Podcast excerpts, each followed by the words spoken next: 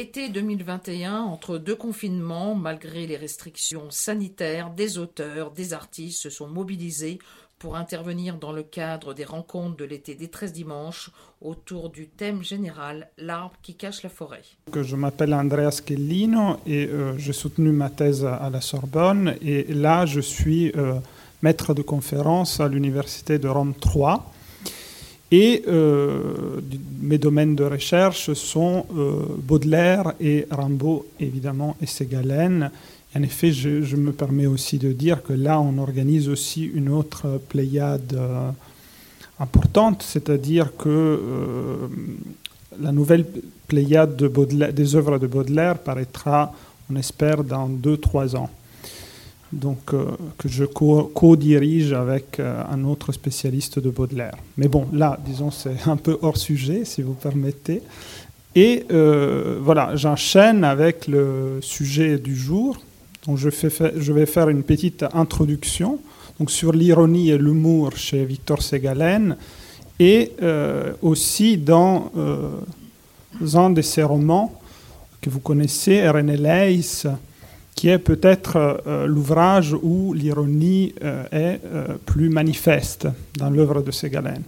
Donc l'ironie, nous disent les dictionnaires, est une figure de rhétorique par laquelle on dit le contraire de ce qu'on veut faire comprendre. Une figure de rhétorique par laquelle on dit le contraire de ce qu'on veut faire comprendre. Le mot a apparu en français au XIIIe siècle quand on prend au latin ironia du grec eironeia, action d'interroger en feignant l'ignorance. L'étymologie rattache l'ironie à l'acte de demander, d'interroger, ou de s'interroger. Le mot ironie implique donc une forme de distance, non une interrogation, mais aussi une distance, un écart creusé au sein de la signification. Un, écart, j'ajouterais, délibéré. C'est le cas de Ségalène. Peu d'écrivains, il me semble, alors beaucoup d'écrivains utilisent bien évidemment l'ironie, peu d'écrivains, il me semble, en revanche, ont cultivé l'ironie avec la persévérance, l'ampleur, mais aussi la subtilité de Ségalène. La dissémination ironique en imprègne l'œuvre et crée une forme de second degré permanent. Donc on a cette impression, non seulement dans ses romans, je disais, où l'ironie est manifeste, comme René Leys, mais aussi dans sa poésie et dans ses essais.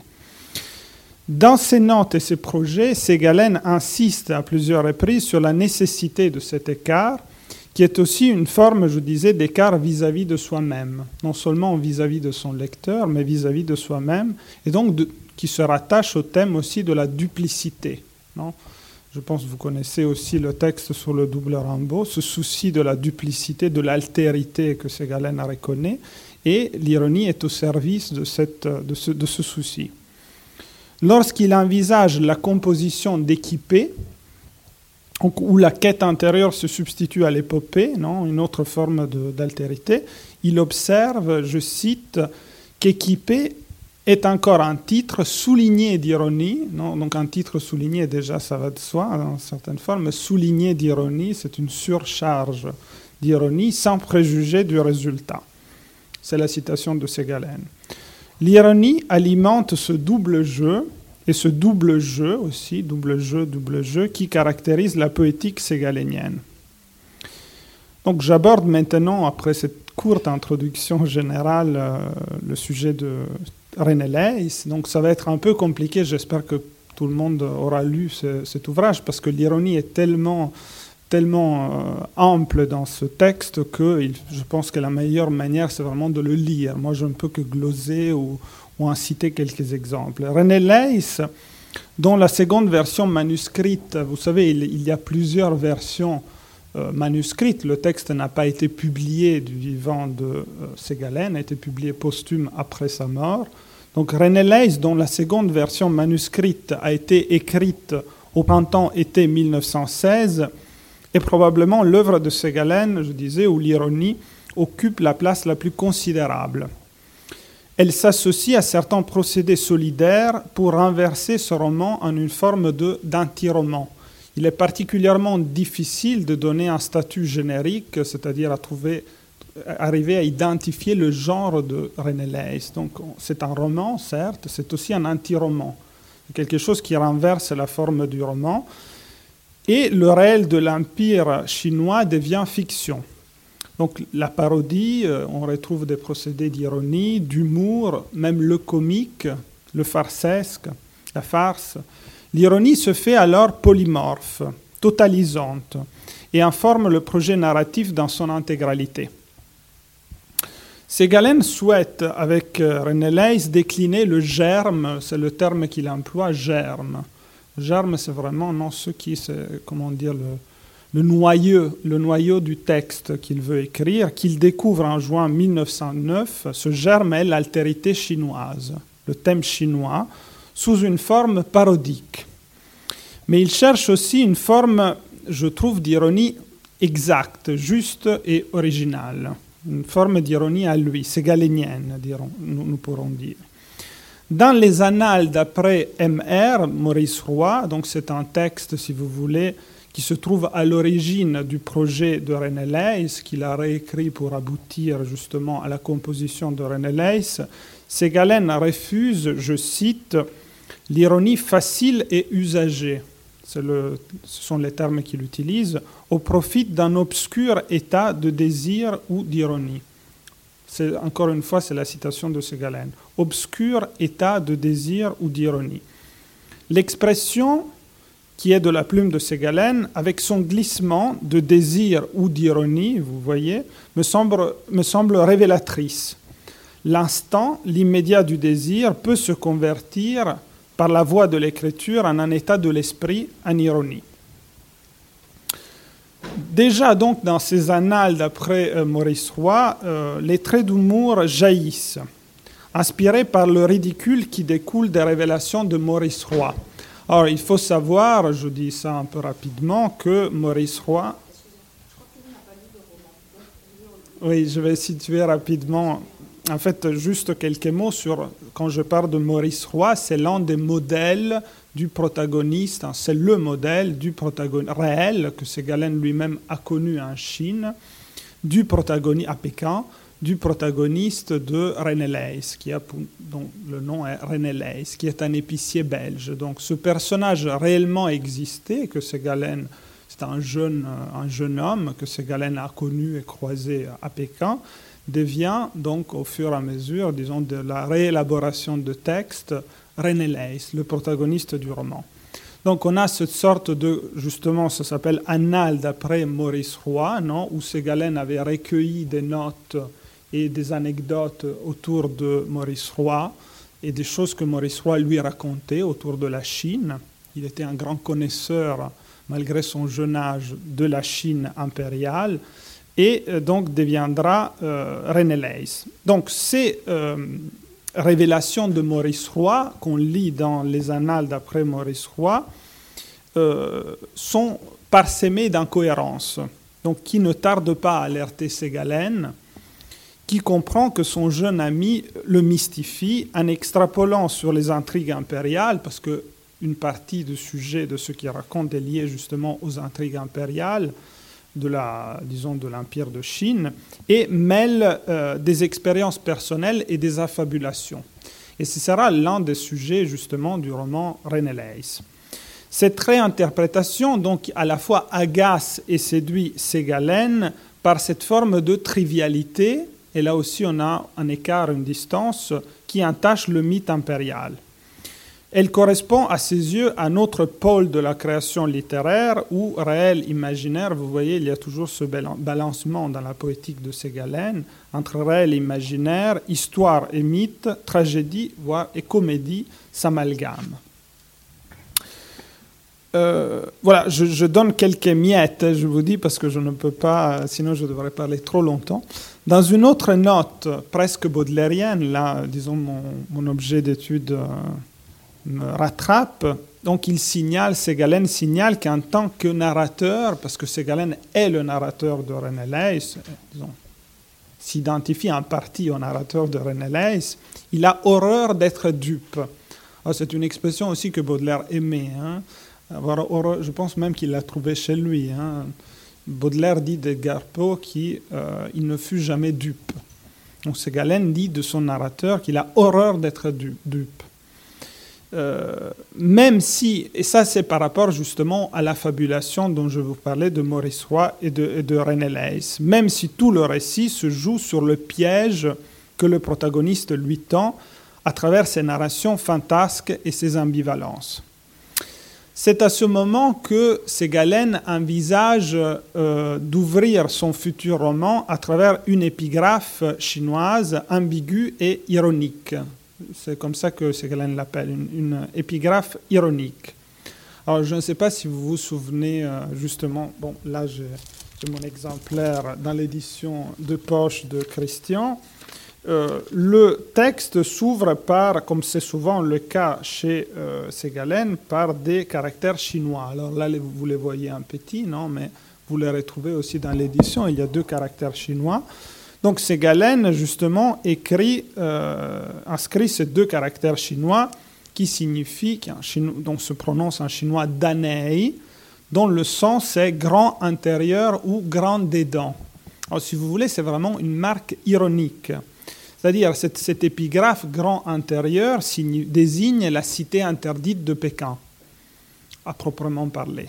Mais en même temps, Ségalen lui-même le dit, signifie euh, être mis grandement dedans. Donc il y a un jeu non, qu'il, euh, assez compliqué parce que ça, ne se passe pas simplement en français, mais à travers le caractère chinois. Donc c'est particulièrement, c'est ça la subtilité dont je parlais aussi de l'ironie de Ségalen qui n'est pas facile à percevoir. C'est comme si le jeu se passait d'abord devant lui-même, parce que le lecteur, disons, pas facilement peut parvenir à saisir cette ironie. Donc être mis grandement dedans. Et ça signifie quoi? C'est une disposition ambiguë, c'est justement être dupé, non? Ce que le narrateur ne voudrait pas. Une disposition ambiguë, propre à la tromperie et au mensonge, qui fait allusion au piège qu'encourt le narrateur devant René Leys, comme je vous disais, il est victime de son affabulation, mais ceux aussi qui s'aventurent dans le texte. Or, euh, analyser, comme je disais, toutes les couches d'ironie de René Leys dépasserait le cadre de ma petite introduction, mais euh, je peux dire que déjà les premiers lecteurs du texte de Ségalen avaient perçu la vivacité ironique L'expression est de Jean Lartigue, la vivacité ironique du récit. Et Ségalen lui-même, dans une lettre à Hélène Hilpert, le 9 avril 1919, observe au moment où René Leys ne lui semble plus qu'un souvenir ou un repentir, il a abandonné son projet, à ce moment-là, il est à la fin de sa vie. Donc il écrit à Hélène Hilpert, je cite, il m'amuse que vous vous amusiez un peu de René Leys, donc la dimension de l'amusement qui s'associe à l'ironie, mais que c'est loin, que c'est jeune, que ce plein de cheval et d'ironie et aussi d'amitié, n'est-ce pas? Impossible de totaliser des éléments aussi divers. Donc dans l'impossibilité, alors là il y a des éléments importants évidemment, le, côté disparate de la narration, non, qui associe cheval, dit Ségalen avec une belle image, l'ironie, l'amitié, et ce côté disparate, si vous voulez, qui crée une forme de désagrégation de l'ensemble et même, si vous voulez, euh, fragilise l'aboutissement. Non, Ségalen écrit impossible de totaliser des éléments aussi divers. C'est comme si l'excès d'ironie, à un certain moment, empêchait euh, la narration de se conclure. Euh, alors, dans René Leys, comme je disais, euh, Ségalen transpose ironiquement, comme vous savez, dans La Chine éternelle, l'histoire banale d'un assassinat. Donc, on a le, conte de, justement, le récit de René Leys. On a un assassinat, celui de Guangxu, le fils du ciel, l'empereur, empoisonné et enfermé dans une chambre où l'on ne peut pas pénétrer et dont il devient victime. Et René Leys, à son tour, qui devient un double du... C'est ça aussi une des ironies du roman, c'est que René Leys devient un double de l'empereur. C'est-à-dire un, un, petit épicier belge de rien du tout, qui est ridiculisé dans le récit, est en réalité le double de l'empereur. C'est une des ironies du texte. Donc René Leys mourra à son tour énigmatiquement, suscitant les hypothèses du narrateur. Ségalen donc ne se contente pas là de recycler les histoires de son ancien ami, de Maurice Roy, dont je parlais tout à l'heure. Euh, il relance continuellement le mouvement fictionnel, la fiction, qui est à côté de l'histoire vraie, sur le mode de l'ironie et de l'ambivalence. À travers son ironie, là on trouve une autre couche d'ironie, donc comme je vous disais, il y en a plusieurs. Ségalen vise d'autres cibles. C'est pour ça que je vous disais qu'il y a un côté disparate dans cette ironie totalisante. Hein. Ségalen vise d'autres cibles. Euh, le principal est le roman réaliste. Donc Ségalen euh, imagine aussi, envisage aussi la tradition romanesque, hein, le roman réaliste, son ambition de vérité, comme là, jusque-là on a parlé de fiction, donc il met, si vous voulez, en discussion toute euh, l'ambition de vérité du roman réaliste ou euh, naturaliste, son usage des documents humains, comme on disait à l'époque, des moments vécus, auxquels René Leys, qui est obsédé par son imaginaire, apporte un démenti. Il vise aussi, ironiquement, le roman d'aventure où l'exotisme n'est qu'un prétexte, comme chez Pierre Loti, qui est un des cibles polémiques du roman. Pierre Loti, donc, dans les derniers jours de Pékin, en 1901, laissait, écrit Ségalen, intact le milieu immense de la Chine. Ségalen ancre cette tentative de subversion et d'ironie jusqu'à l'élaboration de son texte. Alors, il encadre tout le récit par des, ce qu'on appelle. Alors, je ne sais pas si vous connaissez ce terme un peu technique, les paratextes. Alors, les paratextes, c'est tout ce qui entoure euh, une œuvre littéraire. Par exemple, le titre est un paratexte, une épigraphe est un paratexte, la quatrième de couverture est un paratexte. Alors, Ségalen multiplie ces paratextes d'une façon fictionnelle. C'est-à-dire, au lieu de faire des paratextes sérieux, il les met en résonance ironique avec son, avec son ouvrage. Donc ils sont véritablement fictionnels et ironiques. Et on a des, euh, des manuscrits, parce que comme je vous disais, notre source sont des manuscrits, parce que Ségalen n'a pas publié son, son livre.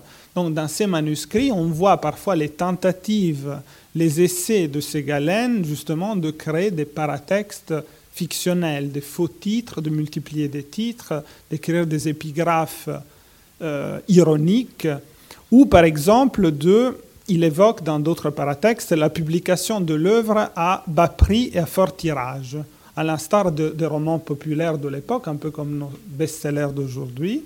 Non, Ségalen mis un peu, si vous voulez, met en abîme cette façon d'écrire euh, des, des, romans populaires euh, comme par exemple ceux à l'époque de Paul Féval, qui était un auteur à succès. Alors, Ségalen note par exemple cet ouvrage apparu d'abord en feuilleton dans le Petit Parisien.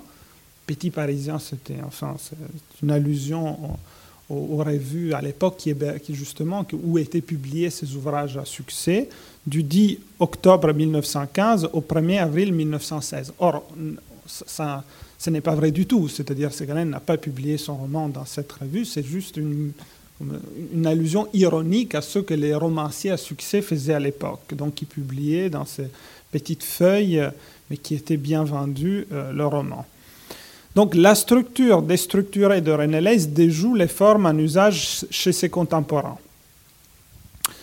Euh, alors, euh, pour j'ai presque terminé, ne vous inquiétez pas. Hein. dans une note manuscrite, euh, parce que le c'est pas mon, mon problème, c'est pas mon, goût du bavardage seulement, mais c'est vraiment que René Leys, invite à, euh, à cet élan d'ironie et à cette analyse de son ironie.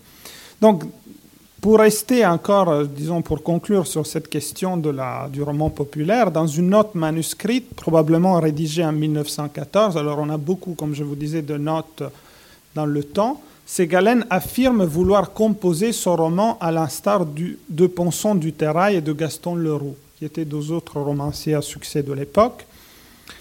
Euh, le titre du roman le plus connu de Leroux, Le mystère de la chambre jaune, devient Le mystère de la chambre violâtre. Donc encore une autre allusion. Le chambre de Leroux violâtre, évidemment, fait allusion à l'Empire de Chine, où le violet était la couleur. Euh, pour conclure, donc, je dirais que la critique a souligné le côté, si vous voulez, donc la critique, l'ironie et le côté réflexif, la réflexivité de René Ley, c'est-à-dire le fait que c'est une œuvre qui réfléchit elle-même, qui reflète elle-même. Son tracé spéculaire ou le jeu de miroir déformant qui s'attache au dispositif romanesque ainsi qu'à ses référents, les scènes de théâtre, il y a des scènes de théâtre et de travestissement ne faisant que donner à la narration une dimension mimétique. Au-delà de cette autoréflexivité, Ségalène systématise les techniques de distanciation, donc l'ironie, parfois de mise en abîme, qui parodie euh, son activité littéraire et celle de ses contemporains. Euh, un autre exemple, le dernier, c'est lié au procédé, par exemple, de détournement de conventions à l'utilisation des guillemets.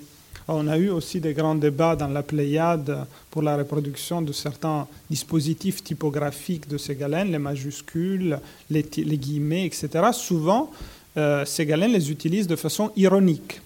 Donc il, les dissémine la typographie, il, augmente, euh, il amplifie la typographie justement pour des buts ironiques. Donc les guillemets encadrent souvent des formules stéréotypées donc il met des formules stéréotypées entre guillemets pour inviter à les lire, non pas pour les signaler comme on fait parfois un peu naïvement nous, mais pour inviter à les lire au second degré. Mais si dans, ces cas le lecteur peut facilement identifier l'objet de l'ironie, à d'autres occasions les guillemets mettent en relief des fragments moins identifiables, des traductions de locution ou des vers chinois par exemple. Donc le lecteur se trouve véritablement désemparé. C'est un des secrets de l'ironie de Ségalène. C'est de désorienter le lecteur. Ce n'est pas l'ironie chez Ségalène n'est pas un clin d'œil au lecteur. C'est pas reconnaissable.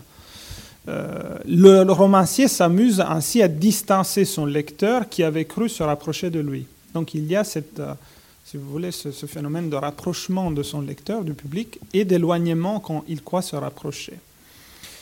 Euh, pour finir, donc, comme je disais tout à l'heure, cette ironie proliférante de René Ley, été probablement, mais bon, là on entre dans le champ des hypothèses critiques, un obstacle à son aboutissement. En 1919, nous l'avons vu, Ségalène regrette l'impossibilité de totaliser des éléments aussi divers.